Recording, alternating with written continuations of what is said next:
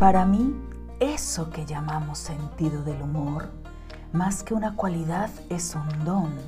un maravilloso don que la vida nos dio para reírnos con ganas de aquellas cosas que pasan, para reírnos de nosotros mismos sin temor a hacer el ridículo,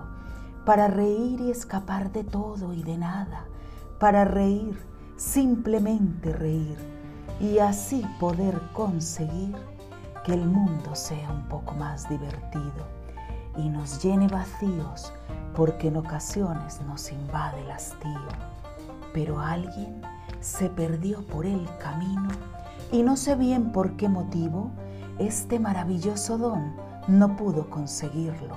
y en consecuencia lo único que logró fue amargar su existencia sin razón, porque sin duda alguna este maravilloso don te convierte en mejor persona, pues te ayuda a compartir y a mirar la vida de otro color y es definitivamente la mejor medicina para el corazón.